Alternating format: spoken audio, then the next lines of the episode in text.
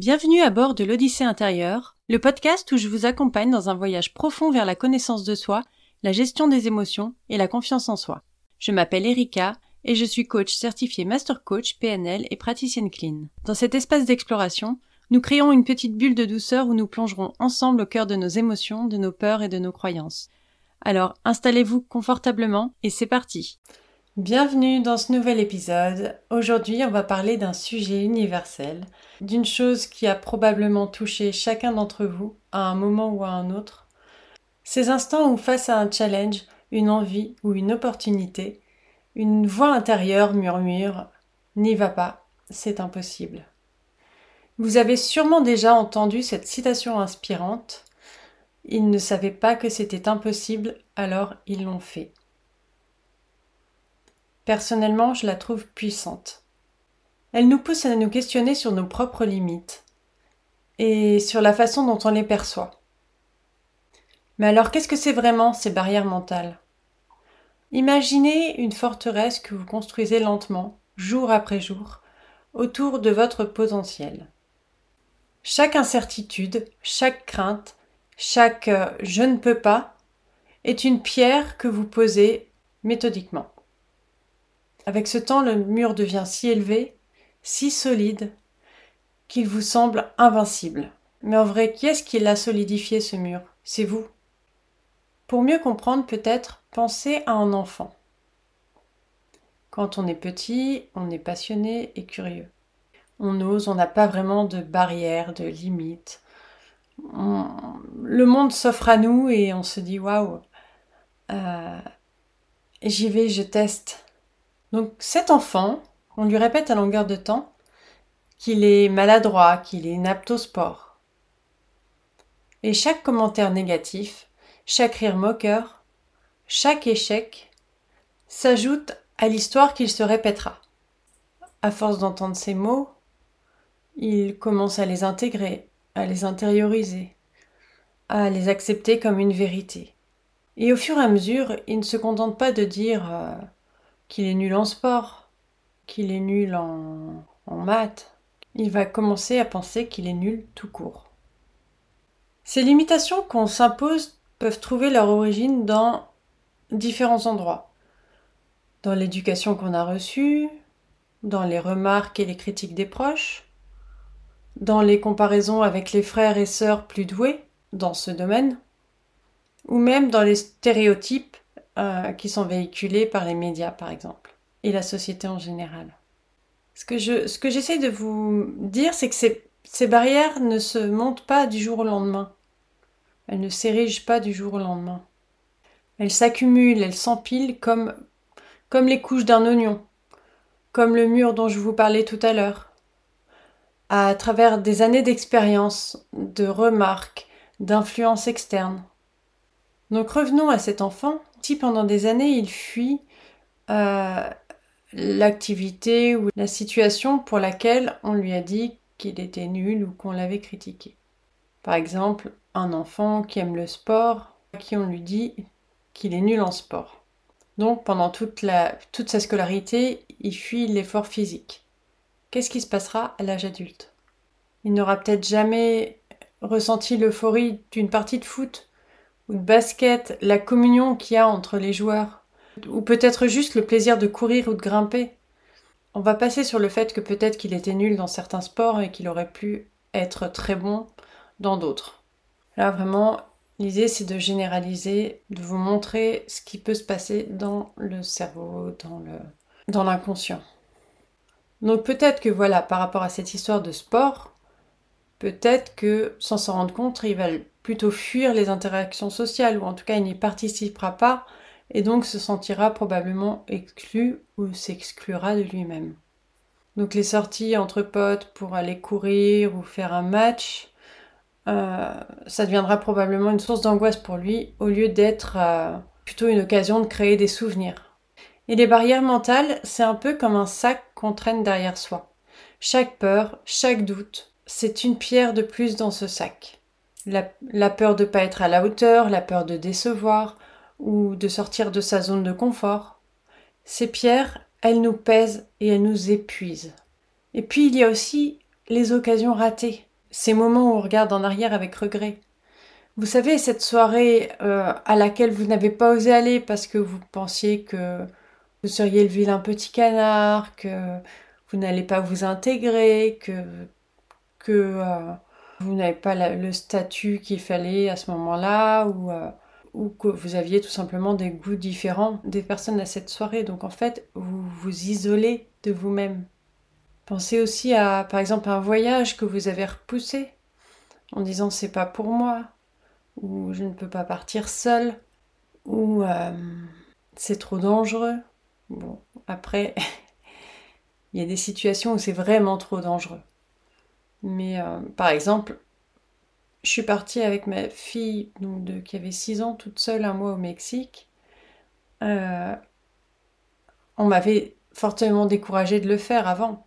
Tu vas pas partir toute seule avec une enfant, etc. Ben si je l'ai fait, c'était euh, voilà, j'avais conscience de, ce qu'il fallait éviter, mais j'ai envie de dire c'est un peu partout, même en France, hein, il faut éviter de se promener toute seule le soir. voilà, c'est des j'ai envie dire, c'est des précautions de base. Mais au-delà de ça, j'ai été très surprise par la bienveillance et l'ouverture bah, des Mexicains. Et c'était une expérience fabuleuse pour nous. Voilà. Et si j'avais laissé le, le poids des barrières mentales m'en empêcher, j'aurais pas eu ces souvenirs aussi précieux. Ma fille ne les aurait pas eu non plus. Et c'était. Euh, voilà, je dis pas que j'ai pas eu peur, je dis pas que je suis partie, mais je me suis dit, bon, ça c'est moi, mais je me dis plutôt, si j'ai peur, c'est qu'il faut y aller. Et pourquoi? Parce que ça me permet de sortir de ma zone de confort. Et si je sors de ma zone de confort, c'est que je progresse. Et bien sûr, il y a une différence entre sortir de sa zone de confort et aller vers le danger euh, sciemment, évidemment. Mais il faut justement faire la part des choses entre où est le vrai danger et où est le danger qu'on se construit soi-même. Voilà, les conséquences, ça aurait été de ne pas vivre ce, voyage, mais ça ne s'arrête pas là. les conséquences peuvent être euh, l'insécurité, le manque de confiance en soi, la tendance à tout remettre au lendemain. Peut-être que vous avez cette énergie incroyable, mais que vous êtes tenté par l'idée que, je sais pas, monter cette entreprise, c'est pas pour vous, que voilà, à partir du moment où vous vous dites j'y arriverai pas, posez-vous la question de où vient cette idée. Parce que quand on reprend l'exemple de l'enfant, un enfant ne se pose pas cette question, en tout cas au tout début. Il essaye, il essaye, il essaye jusqu'à ce qu'il y arrive. Et donc, pourquoi c'est pas pour vous? Pourquoi vous n'y arriverez pas? Euh, Creusez un peu cette question. Vous contentez pas de la première réponse qui vous vient, mais allez chercher encore plus loin, encore plus loin. Pourquoi, pourquoi, pourquoi, pourquoi? Et en général, au bout de cinq pourquoi, vous aurez la vraie, la vraie raison, la vraie réponse. Tout ça pour dire que peut-être que vous avez un talent caché, une passion mise de côté parce que vous vous dites euh, je n'ai pas ce qu'il faut, à quoi bon, etc. Et c'est dommage, il faut casser ce cercle. Et comment? J'ai envie de dire, tout commence dans la tête. Euh, comme je vous l'ai dit tout à l'heure, il faut déjà euh, prendre conscience de ces pensées auto-limitantes. Faites un pas en arrière, analysez vos peurs, osez vous questionner. Et surtout, entourez-vous des bonnes personnes. Celles qui vous tireront vers le haut, celles qui croient en vous, celles qui vous rappellent que rien n'est impossible. Et avec un peu de persévérance, vous réaliserez que ces murs ne sont pas si solides ce sont que des illusions et que vous pouvez soit les démolir pierre après pierre, soit mettre un bon coup de... Je sais pas ce qu'il faut pour démolir un mur, mais mettre un bon coup de marteau, de, de pelleteuse dedans. Alors, pour ça, donc, il y a des techniques, comme je vous disais tout à l'heure, les cinq pourquoi je peux pas vivre de mon activité. Pourquoi? Parce que euh, parce que j'ai pas assez de clients. Pourquoi? Parce que je communique pas comme il faut. Pourquoi? Parce que j'ose pas me montrer. Pourquoi? Parce que j'ai peur qu'on me juge. Voyez? Pourquoi tu as peur qu'on te juge? Parce que euh, sais rien, parce que j'ai vu quelqu'un se faire démolir, euh, mentalement bien sûr. Parce que on m'a dit ça, ou parce que on m'a critiqué une fois et je l'ai mal vécu. Voyez Pourquoi, pourquoi, pourquoi, pourquoi? Et cette méthode, elle est super efficace pour arriver à la source du problème. Une autre, une autre possibilité, une autre piste, c'est la visualisation.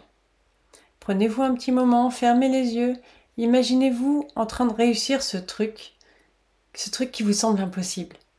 Vous fermez les yeux, visualisez, et là, vous le réussissez. Waouh, qu'est-ce qui se passe à l'intérieur de vous? Notez les sensations, les émotions, tout ce qui se passe à l'intérieur de vous. En fait, ça, ça fonctionne un peu comme euh, un entraînement pour votre cerveau. À force de voir cette réussite, bah, votre cerveau finit par y croire, à penser que c'est vrai, parce que, encore une fois, le cerveau ne fait pas la différence entre ce que vous imaginez, ce que vous visualisez et la vérité. Petit à petit, il va l'intégrer comme quelque chose de possible, voilà, d'accessible. Enfin, un autre exercice auquel j'ai pensé, c'est la règle des deux minutes. Combien de fois vous vous êtes dit Ah là là, la tâche elle est énorme, je vais pas y arriver, je pourrai jamais le faire, euh, c'est impossible, euh, c'est trop gros, c'est trop lourd, etc. Alors, avec cette règle des deux minutes, le truc c'est de ne pas trop réfléchir. Donnez-vous juste deux minutes pour accomplir la tâche, ou pour la commencer, déjà. Parce que généralement, le plus dur, c'est de mettre le pied à l'étrier. Après ces deux minutes, vous verrez que non seulement vous vous êtes lancé, mais qu'en plus, ce serait dommage de, de laisser les choses en plan alors alors qu'elles sont commencées, donc vous allez avoir envie de les finir. Après, si au bout de deux minutes vous pas vous avez envie d'arrêter, arrêtez. Mais au moins, essayez cette technique des deux minutes, elle est particulièrement efficace, surtout quand on procrastine. En gros, tout ça pour dire que bien souvent, on est le seul obstacle face à nos rêves. Il faut souvent juste un peu de volonté et de la bonne technique pour tout débloquer. Si d'autres y sont arrivés, je vois vraiment pas ce qui empêche que vous, vous le fassiez, que vous y arriviez. Les seuls blocages que vous avez, ils sont mentaux. Vous êtes capable de tout.